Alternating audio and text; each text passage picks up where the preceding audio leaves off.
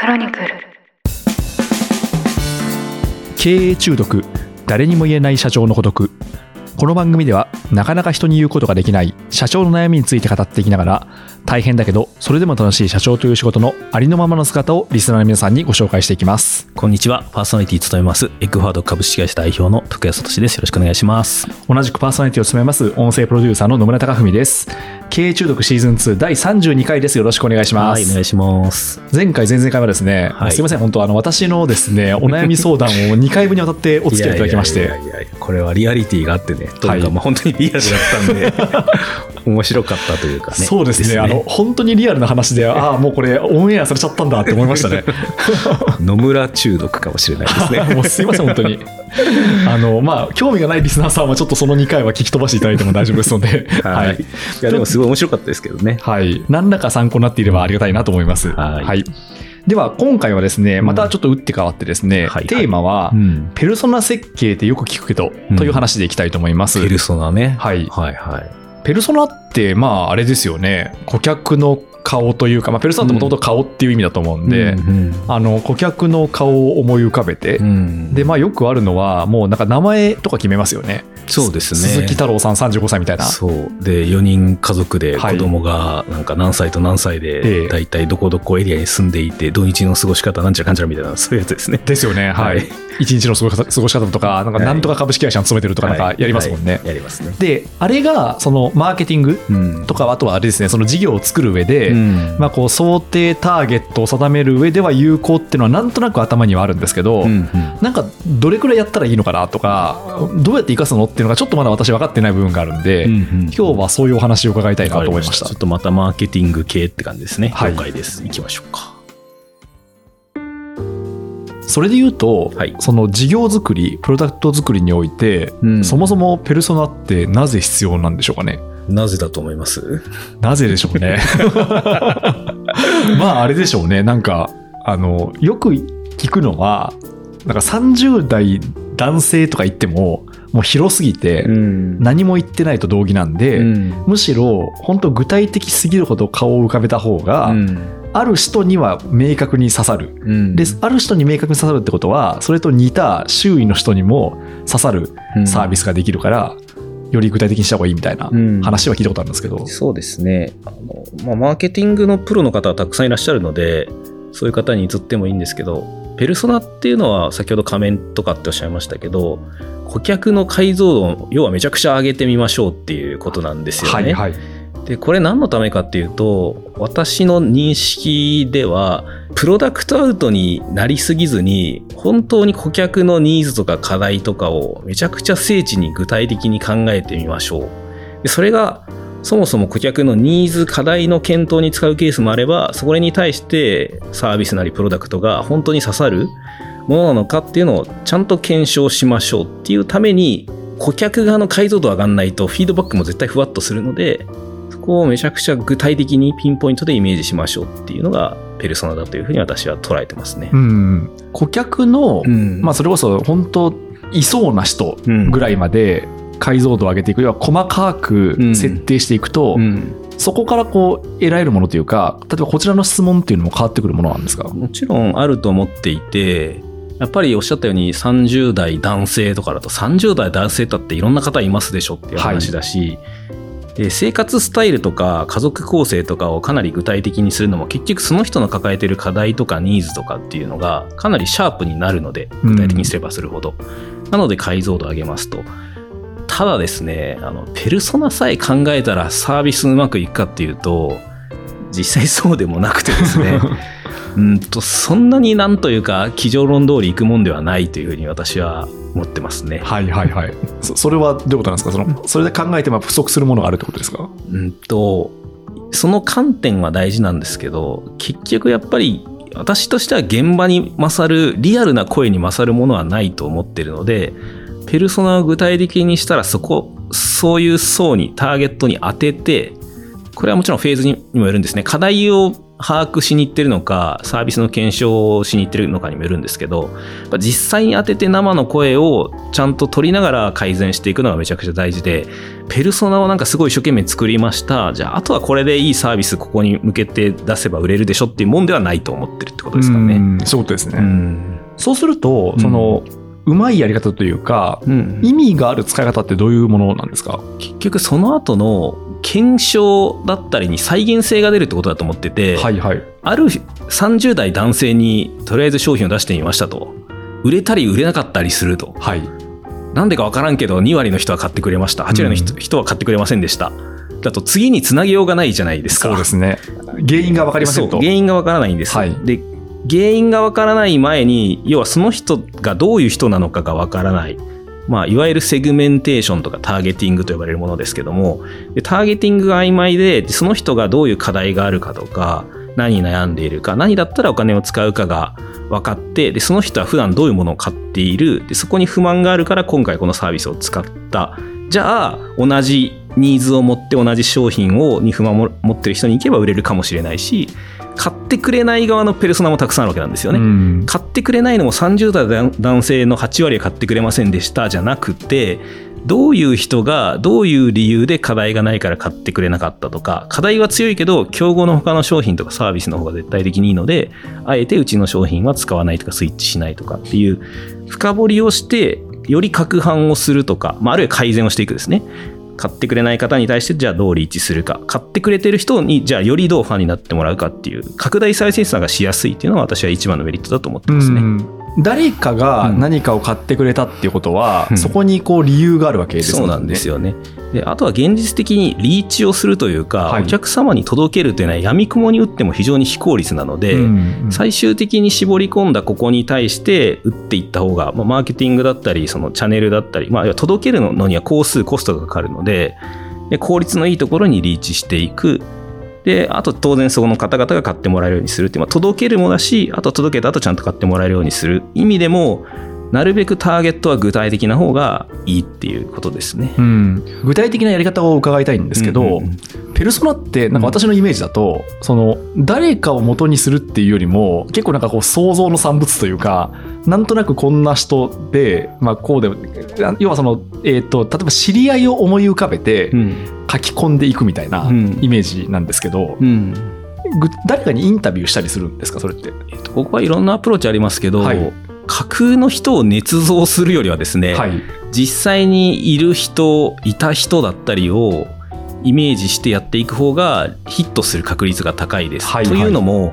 自分の中でこんな人がいるかもなっていうのを想像してもですね、はい、実はそういう人はいなかったりとか、うん、その人の生活を考えた時にこんなニーズがあるんじゃないかと思ってもですねそれがかなり自分の仮説で実態とずれてるケースもあるので、うん、まあ、2C の商材とかですとやっぱユーザーインタビューとか、まあ、もちろん仮説を持ちながらユーザーインタビューをしてさらにペルソナの解像度を上げていくとか、うんうんうん、あと 2B も同様で企業向けで売る場合であってもまあ、そもそもどういう企業かという話もある意味でペルソナですし、はい、企業という人はいないので、企業の中での意思決定者ないし社長は誰で、じゃあどういう社長向けにどういうサービスを提供してどういう営業するかとか、まあ、ここもある意味ペルソナなんですよね。うんうんうん。まあ、こっちの企業向けの方がひょっとしたらリスナーの皆さんにはイメージしやすいかもしれなくてなんか 2C でビールを売りますとかジュースを売りますみたいな話っていうのはどっちかというと大きいメーカーさんとかですけど例えばどの社長に営業しようかなとか、あそこの会社だったらこういう話をした方がやっぱり刺さるだろうなとかっていうのって普段感覚的にされてると思うんですよ。はいはい、2B 商材であっても。それの解像度を上げて、サービスの設計なり売り方なりを考えましょうという、その前提がいわゆるペルソナってことですよね。うん、そういうことですね。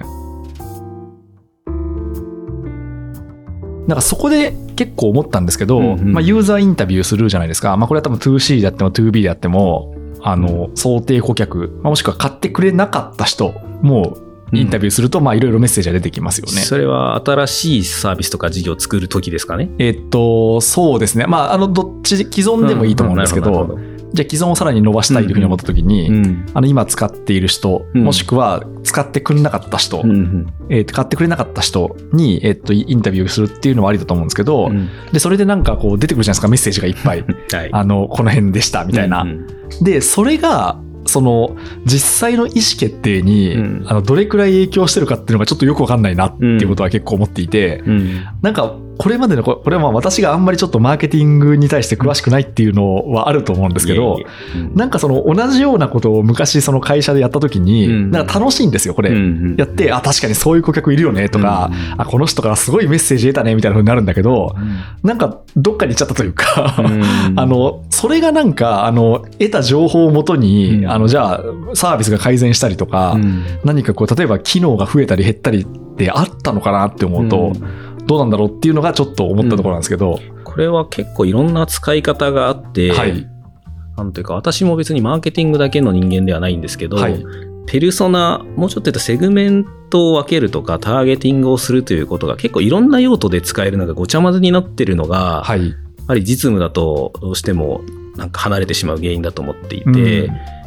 例えば、えーと、売り方を考えるようはターゲットを絞り込むつまり営業のリソースだったりには限りがあるじゃないですか。はい、で作れる営業設定数も限りがあるし、当然営業活動を通して受注率が高いところに行けた方がいいし、はい、あとは受注した後長く使ってくれるとか、まあ、いわゆるライフタイムバリューとか言いますけど、将来的な収益性が高いお客様にちゃんと売っていくことが大事だったりすると。ただこれって闇雲に数打っててもやっぱ非効率なんですよね。うんうん、ので、効率的に営業し、持続的に収益を高めていくために、我々はどういうお客さんを狙うべきなのか。これはあの商品とかサービスを固定した場合ですね。はい、既存の商材だったりサービスだとしても、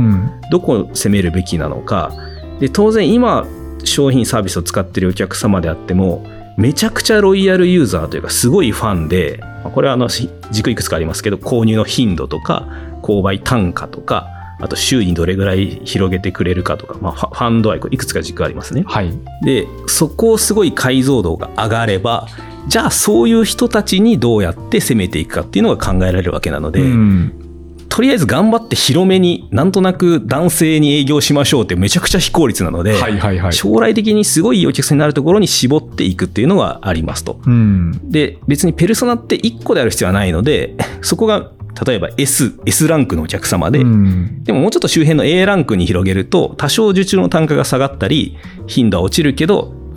層というかボリュームが多いので、うん、ここはここでセカンドターゲットとして狙おうと。はい、じゃあ今度こういうペルソナ向けにどうアプローチしていくかみたいな話の、営業の戦略がだったりリソースはすごく効率的にやりやすくなるわけですよね。ああ、確かに、うん。っていうのが一つ営業の観点だし、はいはい、あと本当にいろんな観点があるんです。で、逆に受注したけど、途中であの使わなくなっちゃうとか、はいはい、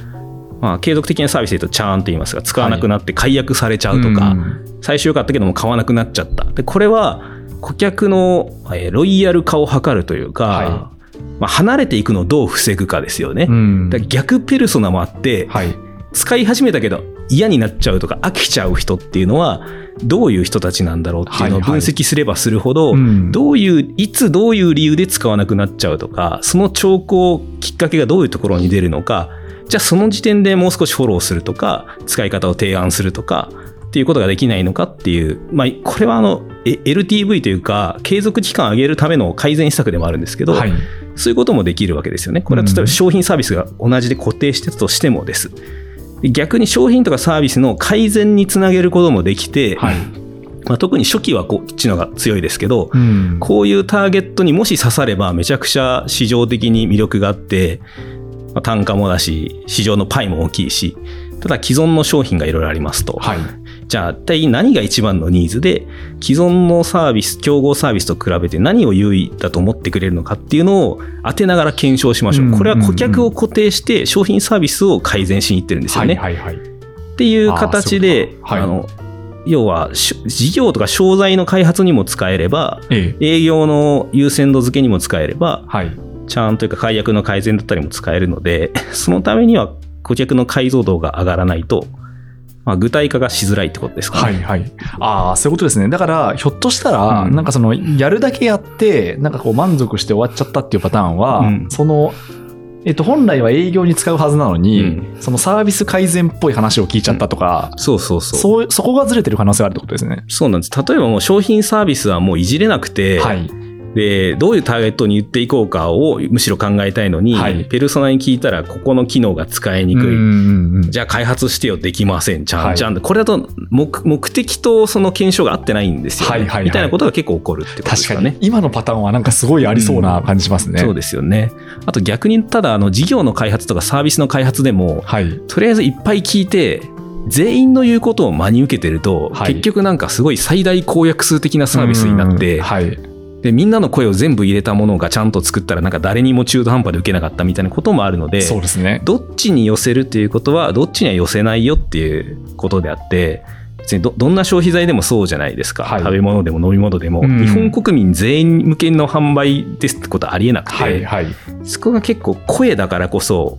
あの引っ張られてしまうっていうのはありますよね、うん、そうですね。なんかその点私もすごいあの気になったんですけど、うん、結局は、うん、あの N イコール1の意見じゃないですか、そうです。だから参考になるんですけど、それをじゃあ全部あの受け入れたら、いいものができるかっていったらそうじゃないですよね。そうですね。だからその n イコール1なんですけれども、はい、まあ、たかが n イコール1だですがされど n イコール1で、はい、やっぱね n イコール1のリアリティは重いんですよ、えー、でそこは架空ではなくて本当に顧客ないし顧客候補がいてでその人たちにいかに深く刺すか、うんうんうん、要は N イコール1の人にめちゃくちゃ深く刺さってその人が熱狂的なファンになってくれたら、はい、同じような属性とか同じような課題か同じようなニーズを持ってる人にはめちゃくちゃ熱狂的なファンになってもらえる可能性が高いので、はいはい、でも広く薄くに指してもみんな別にまああってもなくてもだと、はい、まあ、その後やっぱ広がらないので、うんうん、ペルソナにを具体化するというのはやっぱいかに深くいけるかなんですよね。そうですね。買ってもらう上でもであの離れていくとこも同じで、ええ、なんとなく使わなくなるじゃなくてめちゃくちゃ深掘りして本当に使わなくなったのか減ったのか他に行ってるのか、うそういう類似サービス自体をやめたのか、はい、で理由もいろいろあって全然違うところにお金使うようになったのかなんかどういう構造で使わなくなるのかみたいなところをすごく深掘りすると打ち手は全部には打てないんですけどここだったら手が打てるしそれでどれぐらいの割合が改善するねみたいなところもやっぱ試算できるのでこれを繰り返すのがものすごく大事ですね。そっか。じゃあ最後、その情報っていうのを解釈するのは運営している側ってことですよね。うん、まあそこはやっぱり人間というか、はい。だと思いますけどね、うん、まあ、最近 AI とかでそこも自動化されるのかもしれませんけど、えー、最近だとやっぱ AI とかでとにかくいろんなクリエイティブというかメッセージングを出しまくり、えー、要は AB テストみたいなやつですね。はいはいはい。え過去だったら人間がどういう理由でこっちがいいとかで解釈したのを、もうとにかく絨毯爆撃でも無限に数をやると、はい、やっぱこっち系のがいいとかっていうのがやっぱ一定精度が上がってきたりするので、はい、本来はペルソナとセットなんですけどね、うんうん、その背景にはどういう人がどういう課題だからこれを使うとかこれがいいと思う。ただ感覚って言語化全部できないものもあるんで、はい、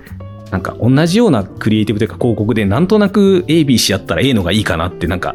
なぜこっちの女性が左を向いてる方がいいと思ったかとかって全部証明しきれないじゃないですか。はい、そうですね。ここはやっぱり今すごい自動化とか進んできてて、うん、やっぱ AI だったりでもだいぶ解釈も含めて侵食されてるなっていう印象はありますね。そうか、すごい話ですね、それ。うん、そっか、だから同じものが出てきて、うん、多分ここのメッセージは重要で、ここはどうでもいいですよっていうのすら AI がやるようになってるんですか、うん、やってます。で、これがだから、思考回数をめちゃくちゃ増やせるってことだと思って、はいはい同じ画像でメッセージだけめちゃくちゃパターンを出す。えー、で、逆にメッセージは同じで画像のパターンをめちゃくちゃ変える。うんうんうん、で、良かったものを今度少しずつ微修正してどれがいいかやっていくみたいなことっていうのは AI との親和性が高いので、はい、表面上のパターンで率だけを追うのだとだんだん人間の価値っていうのはなくなってきてるなっていうのは思います、ね、確かにそうですね。なんか私が直面したのは、はい、あの同じ L イコール1の方のお話を伺って、うん、言ってることが全然逆っていう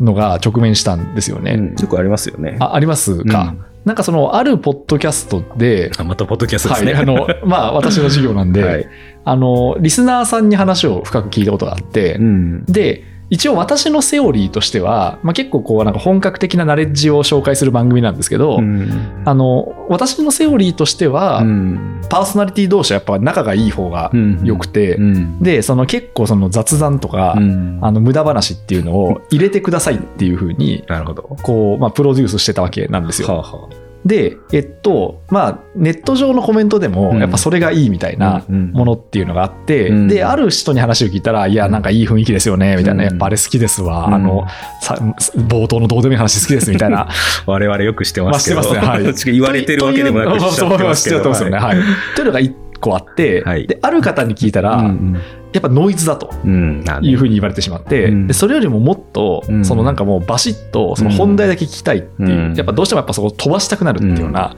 話があって、うわすごい矛盾したっていうことはあったんですよね。でまあ結局そのどっちを選んだかっていうのはそのまあ私の場合は後者を選んだんですけど、よりこう無駄話を少なくする方向でやっていこうってことになったんですけど、うん、そういう場合ってどういうふうに考えたらいいんですかね？これは目的によりますと、はい、でもちろんどっちが好き嫌いっていうサービス提供側の意思とかビジョンもあって、はい、なんかみんなにこういう雑談を聞いてほしいんだっていうのがあれば別にそれは何と言われても雑談入れたらいいと思うんですけど、えー、一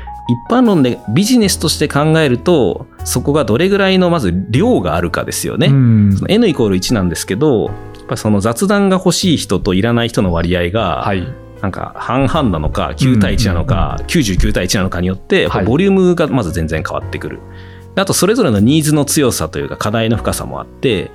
え雑談があったらもうめちゃくちゃ大ファンになるのか、まあ、あるかないかで言ったらあってもいいんじゃないですかぐらいなのか、嫌がる人も同じですね。はい。まあ、あるかないかだったら別になくていいんじゃないですかなのか、もうあれがあるからもう鬱陶しくてもう二度と聞くかみたいな話。えー、これはあの購入する上でも離れる上でもその課題だったりがどれぐらいクリティカルかという話が当然あります。あとはどっち向けに行った場合に当然あの顧客の数だけではなくて単価とかもっと言うと粗利率とかも当然あるんですけど、はい、その商売ビジネスとしてどっちを狙った方が、まあ、かける購買頻度とか長さもあるんですけどね。どれぐらい儲かりやすいか。まあ、競合優位の作りやすさもあります。や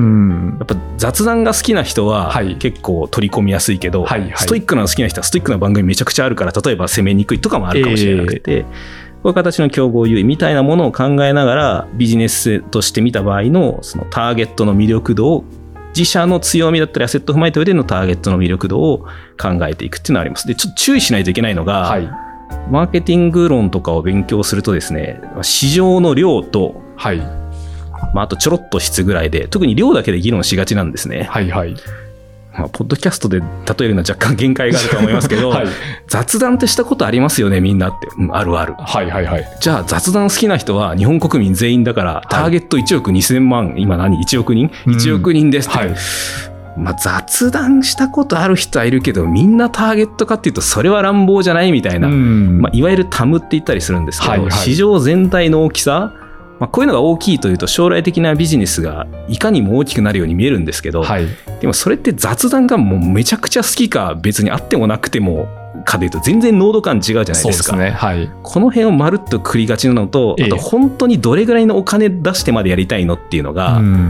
ニーズゼロではないけど別にお金は出さないよっていう人たちを含めてしまって曖昧なターゲットになるっていうのは結構起こりがちですね。ああ、そういうことですね。うん、あ、そっか。だから広く設定しすぎて、そうそう。で、それと、だから広いことと、実際こうめちゃめちゃ課題を持っていてお金を出すっていうのは似て非なものってことですよね、うん、そういうことなんですよね。だから、ここはペルソナ本来狭く深くいくはずなのが、はい、ペルソナを分析しているうちにだんだん一般化しだして、はいはい、層が広がって、えー、元の人だったり、そのニーズとか課題の深さはどこかに行ってしまったっていうのはよくあるパターンだと思います。そういうことですね。あのスタートアップとかでもよくあるパターンで、すごいターゲットを絞っていたサービスが、はい、市場は日本中ですみたいな話で、はい、あのそっちの方があのなんていうか投資家だったりにはともすると受けることがあるのが、えー、若干たちが悪くて、うん、成長性が高いみたいな。市場小さくない、はい、みたいな話を言うわけですよね、まあ、悪気はないんですけど、はいはい、っていうのはありますね。そういうことですね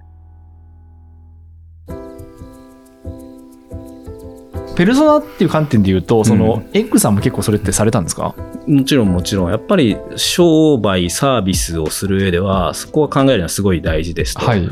ただ、エッグハードの場合は、なんかマーケティングから考えて、すごい具体の抽象的な基準を積み上げてから市場に出すというよりは、やや荒めなペルソナでも出して、で、使ってくれるユーザーさんが一体どういうニーズ課題感なのかっていうのをシャープにしながら、ペルソナを具体化していくという方が多いと思います。うん、まあ、これはあの、商売の特性にもあって、例えばですね、あの、開発したりするのにものすごく工数がかかったり時間がかかったり、要は変えることがめちゃくちゃ大変だと、はい、特に量産してから変えるみたいな大変だと、はいはい。そんなにコロコロ変えられないので確かに。やっぱり最初いかに精緻にやるかだし、まあ、少しサービス業だったりですぐ変えれるものはどっちかというと市場にどんどん当てた方が早いので、えー、ただそれもなんか当たった外れたみたいな話をやみくもにやるのではなくてすごくファンになってもらった人はなぜなのかどういうニーズなのかもっと言うと、はい、どどういうルートで知ったのかとか、いつから知ってたのかどういうポジションとか認知だったらより使ってもらいやすいのかとかなんか課題だけじゃなくてその人が知るから購買に至る経緯も含めてペルソナ的に捉えるっていうのはやります。ちょっと発展的に言うと、はい、例えばエッグフォワードとかだとご紹介も多いんですよ。はいはいはい。エッグさんいいよみたいな。ええ、入ってもらうとめちゃくちゃ会社良くなるよ。で、これもですね、そのご紹介する人によって、なんというか受注率というのかな、その後のあのサービスをどのぐらい使ってどう広がるか全然違うんですね。はい、だから要は最終顧客だけじゃなくて間のハブになる方とか、まあ、あの一般的に言うと代理店の方とか、えー、つなぐ方のペルソナも具体的にするとかあそうするとその人がなぜわざわざ紹介してくれるのかとか。はいえーまあ、もちろん過去エッグのサービスを使ってよかったってのあるにしてもですね。どういう立場の人なのかとか。お客様だけじゃなくて間に入る人も含めてペルソナで考えるみたいなのも非常に面白いと思いますよね。そうですね、はい、確かにだからまあ、あの、ルートっていうのはすごい知った方がいいですよね。うんうん、あの、どこで知ったっていうのと、最後の決め手、お金を払う決め手は何ですか、うん、まさにまさに。なんか、最終的に購買に購買を意思決定するに至った要因のキーになるところとか、はい。使ってる一番キーになるところ、うんうん、ニーズもたくさんあるし要望もたくさんあるんですけど、はい、まあ、薄いものはやっぱり薄いので、それはある意味で、まあ、勇気を持って捨てるというのも大事かなとね。そういうことですね。やっぱりこれってそのマーケティング担当っていう方がいらっしゃる会社もあると思うんですけど、うん、やっぱこうトップ社長がこの心得やっぱ持っていた方がいいんですかね。うんそこはちょっと両方ありますね。あのよくある悪い例はですね、はい、社長は結構顧客の声好きなので、はい、特によくあるのはクレームとか不満の声を、たまたま社長が聞いて、すごい局所的なクレームだったとしてもですねどうなってんやみたいな話でですね、はい、この商品自体が悪いとか、うん、どんな売り方してんやみたいで全部ガラガラポンしてですね、はい、それがすごい本当にクリティカルなクレームだったらいいんですけどたまたま耳に入っただけだったみたいなケースもあるので、うん、そこはあの聞いた話がどれぐらいこう全体の中でどれぐらいでの割合でかつどれぐらいシリアスなものなのかっていうのはちゃんと見極めた方がいいと思います。でもこれは社長に限らなくてある顧客向けに売る売ると、まあ、さっきの雑談もそうですね。それが嫌いな方からこれがいらないとか良くないって話があるので、はい、それは勇気を持ってこっちはやっぱそのあなた方向けのサービスじゃないのでっていうのでそこはある意味でブロックというか、捨てられるかっていうのは実は結構難しくて、はいはい、村さんポッドキャストやってて、ええ、なんか雑談がちょっと嫌だよねっていう声が結構あったら、はい、どうしようかなとちょっと心揺れる気持ちもあると思うんですよ。はいはい、ありますね。まあ、みみたいな話で、ええ、でも雑談が好きな人にはめちゃくちゃ刺さってるからあえてこれは変えないと、うん、中途半端に雑談もちょろっとするけど真面目にしてなんかどっちともつかないみたいなものだとどっちも離れていったりするのでそうですね。この辺のイメージは大事かもしれません、ね、うん、だからちょっと脱線しましたね。だから社長で言うとユーザーのことは誰よりも分かっている社長も多いのでどうしても経営の立場で現場から離れていくと顧客の顔が見えない社長もいると思うんですけど、はい、私としてはやっぱりもちろん現場に立てという意味ではないんですが社長であったとしても顧客の解像度が上がっているのは私は結構大事だと思いますし、うん、そういう社長というか経営は比較的強いあの環境変化が起こったり顧客のニーズが変わっていっても比較的柔軟に変えていける感はあるかなと思いますけどね。だからあれですよね、その自然状態だと、だんだんと社長と顧客の距離っていうのは離れていくわけですよね。もちろんもちろん。だからそれをこういう行動をとっていると、まあこうなんでしょうねずっと顧客の課題が解像度高く分かり続けられると、うん、まあ、ただ一方で、そのなんか局所的なものに反応しすぎないっていうのは大事ってことですね。それは大事ですねあとはやっぱり社長だけがそれをやるのではなくて、組織として顧客の課題とか声に向き合い続ける構造はすごく大事だとは思うので、それ社長しかやってないっていうのは逆にいまいちですよね。うん、そうですね。うん。はいということで今回はですねあのペルソナについてお話をいただきました、うん、お話しされてみていかがでしたか、まあ、顧客の解像度を上げるっていうことに尽きると思うんですけど、はい、ちょっとだけ脱線というか補足するとですね少し綺麗に話しましたけど、はい、実際はやってみての後付けみたいなこともたくさんあるので そんな全部分かりまへんわっていう話はやっぱり実際エッグファードでもたくさんあって、はい、意外とやってるとこういう人に受けるのねとかなんか理由わかんないんだけどめちゃファンになってくれる人いるよねとかあそこが刺さったのみたいなことっていうのもあるし、逆にまあアンチっていうんですか離脱していく方もそこなんですかむしろみたいな話もあるのでやっぱり全部が全部最初からは100%わからないです。で後から言うとねここがターゲットで、はい、軸で言うとこういうので切ってとかありますけど、まあ、結構なああいうマーケティングの理想系みたいなやつは事後の後付けも実際多かったり、えー、だってマーケティングのプロをたくさん抱えてる消費財の会社とかもね全商品ヒットしてるかって言ったら全然そんなことないですから、はい、もちろんヒットする素晴らしいものもありますけど、うんうんうん、逆に今一つだったねっていうケースもあるのでどちらかというと頭でっかちになりすぎるよりは早めに改善を回してい。ける方が中期的には強い、まあ、特にリソースがないとそうせざるを得ないという台所事情もありますけどね、うん、いやそうですね。確かにあのそこが刺さったのとかそこなんですかっていう話はこれはやっぱりこう聞かないと出てこないですかね、ね、あとね採用とかも同じですね。はいはい。20代男性を採用したいではなくて、ええ、30代女性ではなくてどういう人なのかとかっていうのの解像度上がらないと当然採用できないし、はい、と自社に興味を持ってくれないっていうのもやっぱりやりにくいし、うん、社内の方すらもそうかもしれなくて、はい、社内だと固有名詞で顔がわかるんですけど、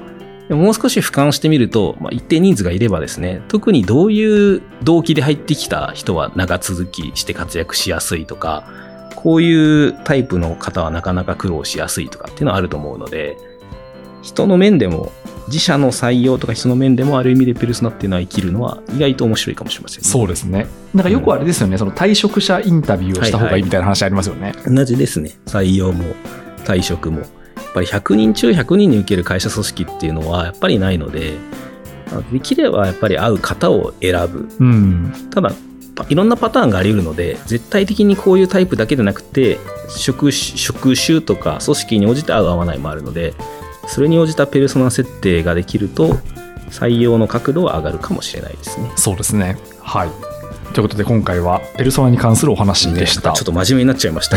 まあ、勉強になりました、はい、たまにはこういう会話というそうですね、はい、はい、では続きは次回いきたいと思います。経営中毒誰にも言えない社長の孤独。ここまでお聞きいただきましてありがとうございました。番組への感想は、ハッシュタグ、経営中毒、すべて漢字で X、旧 Twitter に投稿いただければ嬉しいです。そしてこの番組を聞いてぜひエッグフォワードに相談したいという経営者の方々一緒に働いてみたいという方々はお気軽にご連絡ください徳谷さんへの質問感想なども大歓迎ですメールアドレスをご用意しております info at mark eggforward.co.jp info.eggforward.co.jp です。番組の概要欄に記載ありますので、そちらをコピーしてお使いください。この番組は毎週1回配信されます。それでは次回もどうぞよろしくお願いいたします。